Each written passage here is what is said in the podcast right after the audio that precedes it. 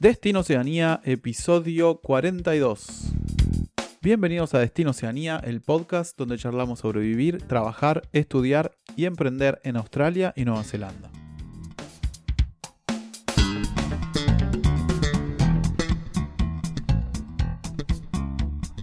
Bueno, amigos y amigas, bienvenidos de nuevo a Destino Oceanía, este podcast que hacemos con tanto amor.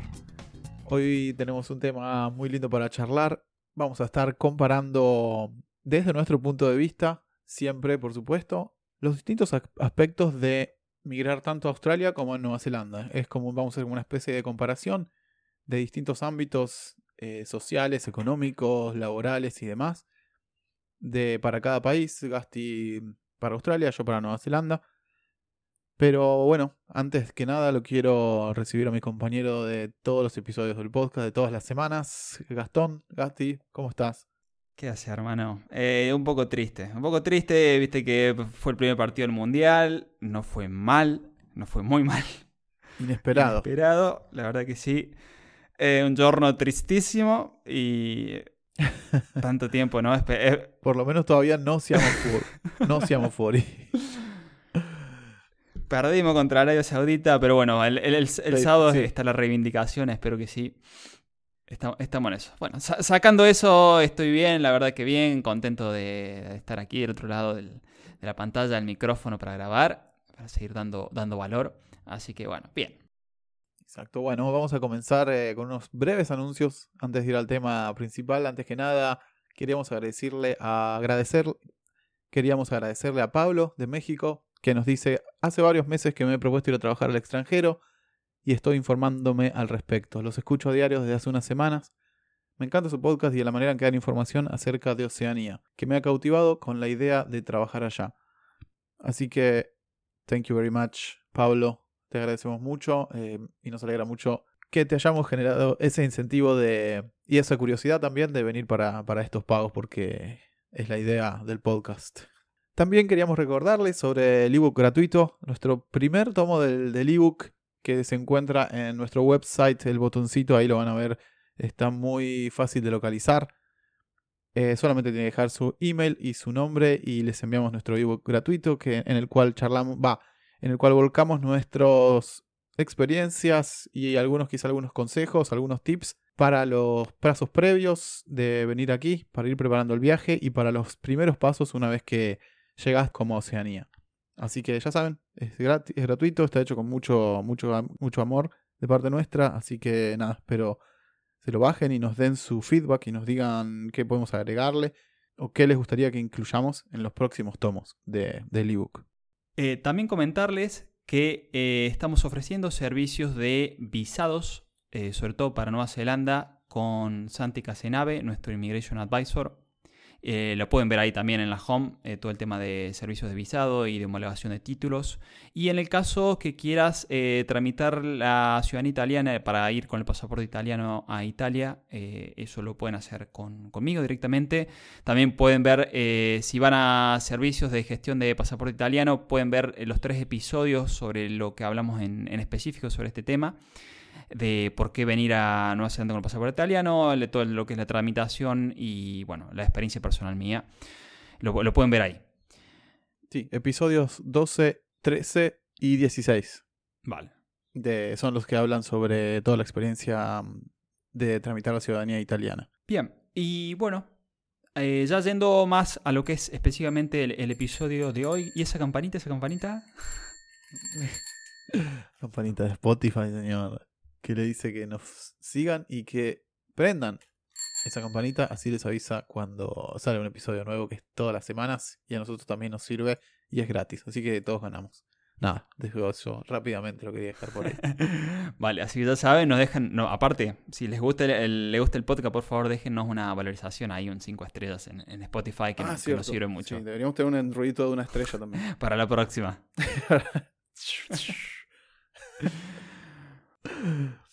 Bueno, también queríamos mandarle un saludo a los que pudieron aplicar a la Working Holiday en Perú. Eh, fue el 21 de noviembre, así que nada, un saludo y dejamos un aplauso a los que llegaron a pagar y los que pudieron aplicar. Y sabemos que hay mucha gente que nos escucha en Perú. Y les mandamos un, un abrazo. A los que pudieron y a los que no pudieron también, porque hay otras maneras de venir. Sí, exactamente, y vamos a hablar un poco de, eso este, en este episodio. Vamos a tratar sobre todo lo que es una comparativa de, de por qué elegir Australia o por qué elegir Nueva Zelanda, pero antes de ir a, a esas diferencias, creo que por ahí creo que es súper importante entender que cualquiera de los dos está súper bien. Cualquiera de los dos países tiene un estándar de vida muy alto, se vive muy tranquilo, se vive muy bien, es primer mundo muy seguro. ¿Se vive seguro? eh, no, no, no, para nada. Y para los, los que venimos de Sudamérica y sufrimos todo el tema este de, de los robos y toda esta historia y que no, no les gusta nada, miren. Eh, sin ir más lejos, yo estuve ocho meses que no, nunca supe dónde estaba la llave de la puerta. Imagínense. A, a, ese, a, ese, nivel de seguridad estaba. Bueno, obviamente no había reja, no. Sí, ah. yo no. Yo noté como una como que no tenía un peso que siempre tenía en la, en la espalda o en la cabeza, como una pequeña paranoia. Eso, siente como estar más liviano, ¿no? Sin tener que preocuparte por ni por dónde andás ni a qué hora andás.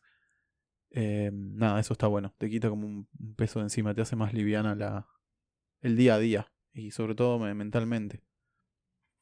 Sí, es que... Lo de vivir sin, sin inseguridad, ¿no? Es que vivís mucho más tranquilo. Es, es así. Es así. Bueno, en eso, si empezamos con la comparativa, en eso son iguales, creo. Eh, por, no sé, por acá, acá Nueva Zelanda eventualmente hay. Ahora subió un poco más el tema de. Mm, el crimen, si se puede decir entre comillas. Yo creo que tiene que ver con la situación económica en todo el mundo bajó y, en Nueva Zelanda también. Y eso siempre genera más crimen, básicamente, ¿no? Va un poco de la mano. Eh, yo lo veo acá en la ciudad, por ejemplo, pero igualmente te, te hablo de que te rom no sé, te pueden robar algo que te olvidaste o hay mucha gente que directamente deja el auto con las ventanas abiertas acá y te, roban algo, a lo sumo te, te romperán el vidrio del auto como mucho para sacarte algo, no es que te van a encañonar o te van a, a, a pegar o lo que sea. Eh, o sea, no digo que no pase, ¿eh? Pasa y sobre todo en Oakland a veces pasa, pero el porcentaje, el nivel que pasa es, es muy bajo. Eh, porque acá lo que hay son como gangs que le llaman, son pandillas organizadas que tienen todos como uniformecitos, son tiernos, como que todos se visten iguales, tienen, tienen como su uniforme, ¿viste? Y, y a mí me llama mucho, mucho la atención porque se tatúan en toda la cara el nombre de las gangs y andan con ropa que tiene parches de las gangs, tienen como su indumentaria, su línea de indumentaria de las gangs, ¿viste? Y digamos, todos saben que las gangs están relacionadas con algún tipo de delincuencia. Y entonces como que vas por, por la vida diciendo soy un delincuente, parame, que me pare la policía, ¿entendés? Es como, no sé, a mí me parece bastante estúpido. Pero entiendo que es algo cultural, ¿no? Sí, sí, como diciendo, yo soy, yo soy el malo aquí, ¿no? Eh, Vos sabés que Pila subió una historia de Instagram hace unos días y, justo era, estaba la filmación de este, de esta, como una pandilla, unos gangs. Eh, pero era, era, era, como decís vos, era como una risa eh, de cómo era, lo que, sobre todo las cosas que se robaban, parecían que salían del supermercado. ninguno tenía fierro, ninguno tenía nada de eso, güey. Sí. No sé, muchas veces se meten a, los negocios y se, roban caramelos y tabaco. Y vos ¿te arriesgaste para sacar eso? Sí, fue, fue muy Cuando vi el video, me, te juro, me causó gracia. Eh, un poco de ternura también, pero bueno. Sí, no, no, no. ¿Allá también en Australia hay gangs y todo eso? Yo no lo vi. Lo que pasa es que yo vivía muy, muy a las afueras, vivía en pueblos del interior, entonces directamente no existía eso. Eh, lo poco, la poco delincuencia que había era eh, porque alguno se pasaba de droga, entonces se, se, llevaba un auto que no era de él, daba unas vueltas y después capaz que te, te, lo traía el auto, imagínate. sí, te creo. Sí, sí, no, muy gracioso. Así que no, muy tranquilo. Bueno, eh, así que ya, saben. ¿eh? Un empate. Sí, hay un empate ahí. Es un empate. Respecto a las, un poco a las diferencias, y bueno, che, ¿por qué elegirías uno u otro? Podríamos decir que económicamente Australia eh, se, gana, se gana un poco más, mm. eh, pero tampoco es la exageración. Estamos hablando que a nivel de ahorro puede estar ganando unos 300 dólares más eh, o 200 dólares más por, por, semana. Tampoco es una locura. Eh, lo que pasa es que eh, por ahí la, dificultad eh, está en el nivel de acceso que puedes tener, el nivel de visas que puedes llegar o los requisitos que te ponen cada una. Y creo que eso es un poco lo que vamos a estar hablando hoy, de por qué podría elegir, por ejemplo, Australia en un caso o Nueva Zelanda en el otro. por ahí está la gran dificultad hoy, está en los, requisitos que te piden y, y si podés aplicar o no, porque en algunos hay cupo, en otros no hay cupo, pero hay requisitos, bueno, eh, en ese caso, para empezar con uno de esos, podemos decir que a nivel de Work and Holiday, por ejemplo, en, Australia sigue, vigente a lo, que tiene más cupo de los hispanos parlantes, que son Argentina, Chile y Uruguay. Eh, en ambos tres está, aún siguen disponibles. Hubo 4.420 eh, cupos para, eh, para argentinos y para chilenos, 260 para uruguayos, sigue disponible, pero claro, en este caso ahí está la barrera de los requisitos. Dentro de esos requisitos te exigen eh, Holly 462 te exigen que tengas título, eh, título terciario o universitario de demostración de dos años. Te necesitas demostrar el nivel de inglés, por lo cual tienes que rendir un curso tipo TOEFL o IELTS. Y tenés que hacer una demostración de fondos. pero imagínate, o sea que hoy al día de hoy, hasta julio del año que viene, que se vuelvan a renovar, o sea, todavía hay vigencia de cupos. ¿Cómo está la situación ahí en, ese sentido en, Nueva Zelanda? Bueno, en cuanto a requisitos es bastante, mucho más simple. Em, para Nueva Zelanda, básicamente, para el Working Holiday, si llegas a.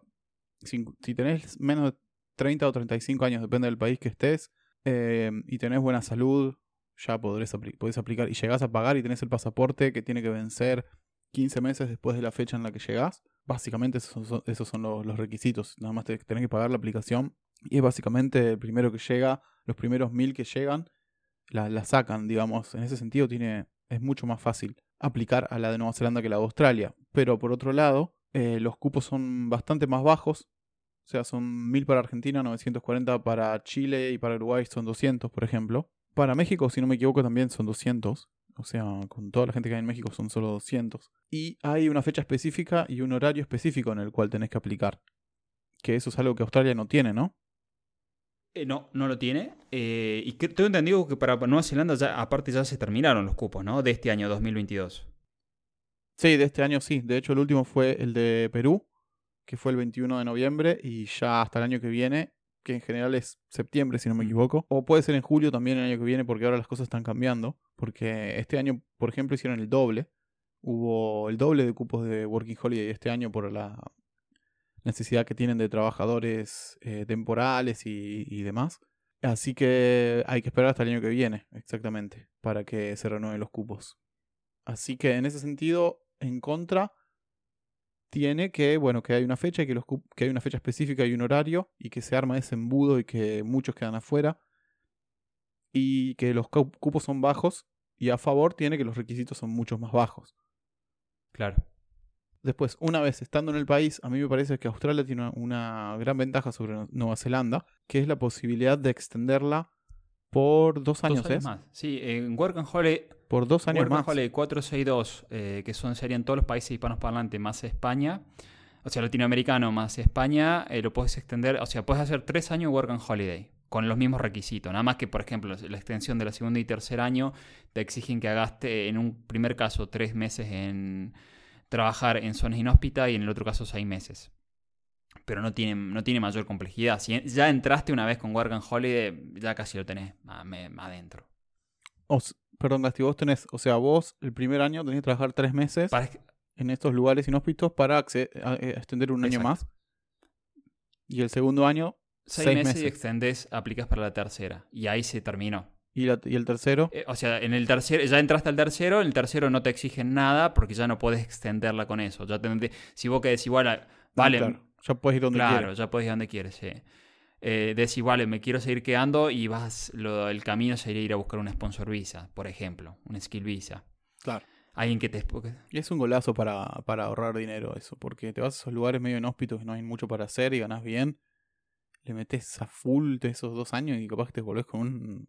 Si no te interesa quedarte en tres años en Australia, puedes ahorrar una muy sustancial cantidad de dinero. Sí, sí, sí, totalmente. Al menos, decir, igual me voy por la experiencia, puedes probarlo con esto tranquilamente, Work and Holiday, puedes ahorrar dinero y después si querés, igual, me vuelvo o lo que sea. lo, tenés, tenés para experimentarlo, bien.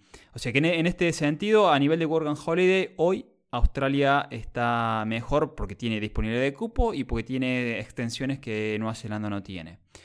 Lo que sí hay una pequeña diferencia, va diferencia, en estos son parecidos, que si hoy vas con el pasaporte italiano, si tenés doble ciudadanía, por ejemplo, podés ir a cualquiera de los dos países, porque en eso sí que no hay cupo. Entonces podrías aplicar para la Work and Holiday de Nueva Zelanda y Work and Holiday de Australia y podrías ir. Lo que sí hay diferencia es que con la Work and Holiday de Australia, que es la 417, podés eh, extenderlo dos años más, al igual que la 462 que dijimos recién. Y en esto no te, a nivel de Australia no te exigen ni nivel de idioma ni nivel de, em, de estudios. Entonces, simplemente por tener... Para extender. No, no, para ingresar. o sea, Ah, para ingresar, viste que para la 462, eh, Work and Holiday 462, que serían todos los hispanos, los países hispano, eh, latinoamericanos más España, va, no son todos, pero bueno, la mayoría, te, te exigen Sí. el nivel de inglés eh, demostrado, o sea, tenés- Sí, y el y el título. título terciario o, do- dos años universitario completo. Con el pasaporte italiano no te exigen nada. Mira. Bueno, sí, en el episodio 12 justamente hablamos de todas las ventajas de, de tener el pasaporte italiano en relación a migrar a Oceanía. Así que se los, los recomiendo. Si tienen la posibilidad de sacarlo, recomiendo ese, episodio que, que habla bien en detalle sobre todo, todo ese tema. Sí, y también le vamos a dejar los enlaces para que puedan revisar toda esta información de. Porque esto es información de inmigración, tanto de Australia como de Nueva Zelanda. Eh, nosotros lo pusimos en español en la web de Destino Oceanía, así que ya le dejamos el, el enlace en notas del programa. Claro, sí, de cada, cada, no de todas, porque en Australia hay- muchísimos tipos de visa, pero de las, hay un pantallazo general de las, de las más populares, tanto de Australia como de Nueva Zelanda, con los requisitos, detalles y, bueno, y todo lo que se necesita saber. Sí, exacto. Ahora, a nivel. Esto, eso lo que hablamos recién fue a nivel de, de Work and Holiday, condiciones actuales y posibilidades. Y ahora, a nivel de eh, visas de trabajo, aquí creo que se revierte un poco los beneficios de Australia porque pasan, los beneficios creo que pasan a ser un poco Nueva Zelanda. No sé si lo querés contar, Pato, ahí. Sí, totalmente. Por un lado tenés la visa Accredit Employer Visa, ¿no? Que, como seguro ya saben, lo hemos charlado antes, es una visa que simplemente requiere que vos tengas de una oferta laboral que te pague por encima de la media de ahora es 27.76, pero va a subir a 29 y, eh, y pico, no me acuerdo exactamente cuánto, pero a 29 y algo. Santi después, eh, cuando vuelva, nos, dirá bien de estas modi- modificaciones. Pero básicamente lo que significa es que no tenés que tener ninguna calificación. Simplemente si la empresa puede probar que no hay un neozelandés que pueda hacer el trabajo y cumple con lo que tiene que pagarte y es una oferta de trabajo full time, o sea, de más de 30 horas por semana, ya podrías tramitar la visa. O sea, es bastante, bastante simple, bastante fácil y bastante accesible. Nada más, básicamente tenés que con- conseguir la oferta laboral. Después es un trámite bastante simple.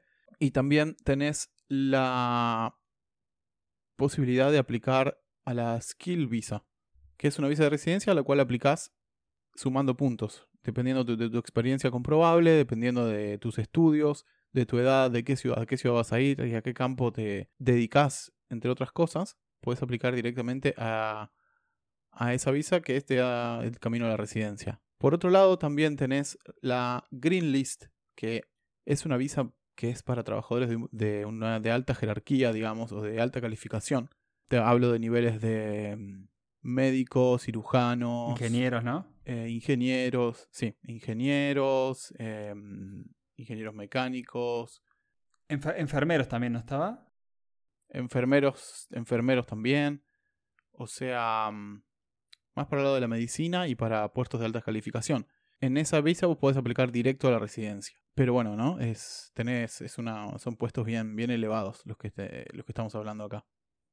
También hay un second tier, que se llama, que es para puestos un poco de más bajos. Y es un camino a la residencia. O sea, podés, después de determinado tiempo de haber estado en el país trabajando de eso, que si no recuerdo mal son dos años, podés aplicar a la residencia. O sea que hay opciones. Tenés desde la más simple, que es la Credit Employer, a la más compleja, que es la Green List. Pero la Credit Employer para mí es, es una abierta que, básicamente, a cualquier profesión, si tenés la oferta laboral, podés aplicar. O podés conseguir esa visa. Sí, eh, creo que es una, gran ventaja en ese sentido que al menos en 2000, porque esto apareció recién ahora, este año 2022, apareció en Nueva Zelanda, eh, dando grandes beneficios de migratorios de cara a, sobre todo a este personal calificado, que, que no es tan así, o sea, Australia en ese sentido sigue manteniendo la, política anterior que mantenía y no está dando beneficios extras. Eh, creo que en, eso es un puntazo para, para Nueva Zelanda y, por qué elegirlo por, por todos estos beneficios que contás un poco. Así que ya, ya les decimos que eh, también les vamos a dejarle el enlace de, todo esto que habló Pato recién, lo que es eh, Accredit Employer, eh, Green List y los episodios que los tratamos y de donde pueden ver la lista de profesiones para que sepan si está, su profesión está dentro de esa lista. Porque si está dentro de la lista, pueden buscar activamente trabajo. Eh, como nos pasó con eh, como el caso de Juan Manuel, ¿no? que lo contó, que él buscó activamente, hizo una búsqueda laboral. Juan Manuel, carpintero, profesión, no, no, es un ingeniero, un médico, pero es algo, un personal que tiene eh, high skill, que son muy buscadas, y Juan Manuel pudo viajar y viajó con la familia. Ya lo vamos a traer de vuelta al podcast para que cuenta. Ya está acá, de hecho. Ya vamos a sacar a entrevistarlo de nuevo, que salga de nuevo y nos cuente cómo fue esa adaptación, los primeros pasos, cómo es el, el trabajo y nada, toda la experiencia es muy, muy interesante. Sí. Eh, en ese sentido, eh, Australia sigue manteniendo la misma política que, tenía antes, siguen estando las... No tiene una sola, una o dos como tiene eh, Nueva Zelanda, diríamos como tipo, tipo de viso, sino que hay varias y, depende mucho de la región geográfica. esto también se lo vamos a dejar enlazado en las notas del programa, pero generalmente te dan visas no son visas con tantos beneficios como un visa directa residencia. Estamos hablando de visas más cortas, que son por ahí de dos años, eh, pero que si sobre todo podés demostrar, eh, como dice Pato, eh, a nivel, em, diríamos, de skills, lo que sabes y podés, tenés un buen nivel de, inglés, podés directamente podés buscar activamente empleo y aplicar. Lo que sí no te vas a encontrar en este momento con una visa eh, directo a residencia, como puedes hacer en, este caso como con, con Green List. Claro, o sea, y también hay como visas por cada mm, área, ¿no? Digamos, por profesión, para electricistas, hay como... Somos específicos aparte de la región, dependiendo de lo que haces, del trabajo, ¿no? ¿O estoy equivocado? No, es así, es como contás, sí. Eh, es variable dependiendo de la profesión y el área geográfica. Pues, por ejemplo, de todo lo que es territorio norte de, mm, de Queensland para arriba, generalmente tienen más beneficios en cantidad de años que puedas estar. Eh, que lo que es un poco más territorio o lo, que fuese grandes ciudades. Entonces, por ahí está dividido también con respecto a códigos geográficos y no necesariamente eh, tiene que estar alejado. Por ejemplo, donde yo vivía, Blue Mountain, que está en tren, eran dos horas, pero son 100 kilómetros de Sydney, era una zona de que se podía extender la Work and Holiday tres años, o sea, dos años total, ¿no? Pero también es una zona que eh, tiene beneficios a nivel de eh, skill visa para, em, para gente migrante. Entonces, bueno, claro, hay que buscar em, la profesión y dentro de la profesión buscar las zonas geográficas. Y ahí puedes ver eh, cómo está esto, el eh, a nivel de requisitos y a nivel de cantidad de años que te dan de, mm, para poder estar. Bueno, la próxima visa que queríamos charlar es la visa de estudiantes, que aquí, en este momento particular, en noviembre 2022, hay una gran diferencia, pero si estás escuchando esto mucho más adelante, quizá esto ya cambió. Eh, ¿Y por qué digo esto? Porque eh, con la visa, primero vamos a empezar básicamente describiendo cómo viene, cómo es la en Visa y cuáles son las características. Eh, básicamente vos tenés que tener un curso contratado para poder aplicar a esta visa. Es, algo que te piden en la aplicación. Y tenés que contar con 1.250 dólares de New Zealand por cada mes que vas a estudiar. ¿no? Esto te permite trabajar hasta 20 horas semanales. O sea, mm, estudias y por semana solamente puedes trabajar 20 horas. Y aquí creo que está una de las grandes diferencias con la de Australia. Sí, eh, es como decís Pato, un poco, depende cuando la escuchen este episodio, porque, por ejemplo, eh, todo lo de la Green List nació en este 2020 y el cambio que se dio en las Student Visa en, en Australia, ante Australia y Nueva Zelanda en ese sentido eran iguales, los dos permitían 20 horas semanales de trabajo. Eh, hoy Australia permite 40. Se puede hasta hacer un full-time job de, de 40 horas y la última novedad fue que lo extendieron esto hasta mediados del año que viene. Pero nada dice que no lo puedan volver a extender. O sea, esto va a ir se va a ir modificando. O que lo vuelan a retroceder a 20 horas como pasó en Nueva Zelanda. Pero hasta el medio del año que viene está eh, que puedes trabajar 40 horas semanales. O sea que no solamente que se van a poder pagar todo todos sus estudios, sino que seguramente van a poder ahorrar también. Porque para poder, ya trabajando 40 horas semanales da, para, da para mucho. Y otra cosa que está bueno eso es que tenés más chances para mí de que quizás te ofrezcan una visa de trabajo, ¿viste? Claro. Eh, digamos, trabajando 40 horas eh, es como que, no sé, te toma más en serio para, eh, para eso, para darte trabajo full time, a mí, me parece, para ofrecerte sponsor, básicamente. Sí, sí, sí. Más, más que nada, si, si cuando fuiste a buscar trabajo, por ejemplo, fuiste con una student visa y fuiste a buscar trabajo en algo de tu profesión, que sabes que eso es bueno. Claro, ahí va. es muy probable que si, ya lo planteaste de entrada que tu objetivo es quedarte más tiempo y ellos te dicen, vale, lo vamos a evaluar, no es que esté encerrado directamente eso, es, muy probable que te termine sponsorizando. Yo conozco varios casos de así eso. Eh. Sí. Sí. Sí, así que puede ser una, buena, una buena oportunidad para tener en cuenta eso. Gasti, hmm. ¿vos sabés cuánto sale más o menos un curso en Australia? Promedio? Es que esto depende mucho eh, lo que vayas a estudiar. Eh, depende muchísimo lo que vayas a estudiar y también tiene que ver eh, la duración del curso para decir cuánto cuesta. Entonces podés estar hablando de cursos de, no sé, de 8.000 anuales de 7.000, 8.000 dólares australianos a pagar obviamente generalmente en partes y hasta cursos de mucho más caros, pero...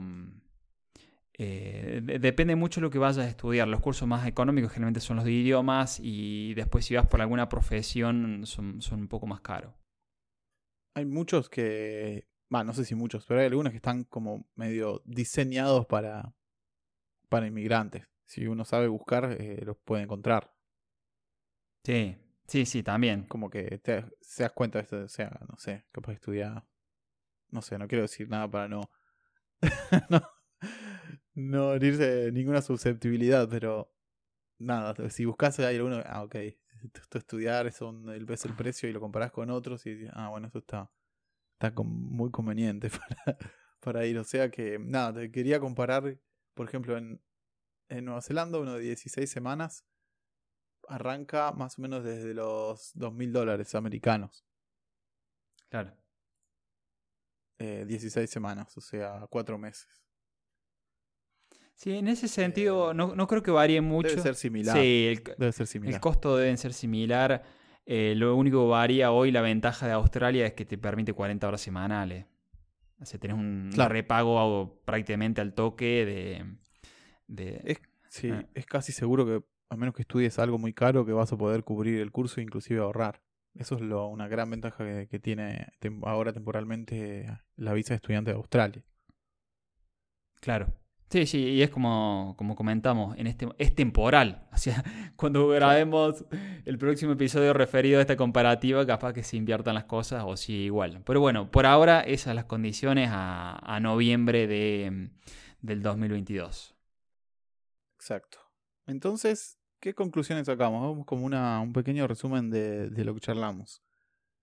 Por un lado, charlamos de la Working Holiday y, llegamos a la conclusión de que es mucho más fácil sacarla para Nueva Zelanda, o sea, los requisitos son mucho menores, pero la posibilidad de extender a tres años de Australia es la verdad que es, eh, es, muy bueno, es, espectacular. El tema es que, bueno, si no estudias, básicamente si no estudiaste más de dos años y lo podés comprobar, no vas a poder aplicar. Sí, o a lo sumo, a lo sumo que te va, eh, saques el pasaporte italiano y ahí sí que no tengas que demostrar nada a nivel de estudio y, y a nivel de idiomas y puedas viajar igual. Eh, hoy en ese sentido, al estar los cupos cerrados para Nueva Zelanda, hoy la ventaja la tiene, la tiene Australia. Y después, eh, el otro punteo que hicimos, que era a, nivel de visas de trabajo, ahí se invierte un poco la, cosa y la ventaja está sobre las condiciones que da eh, Nueva Zelanda sobre las que ofrece en este momento Australia. En gran parte por la Accredited Employer Visa, según mi punto de vista, que me parece que hace que sea muy fácil para cualquier profesión eh, venir para acá si tiene una oferta laboral que lo avale, ¿no?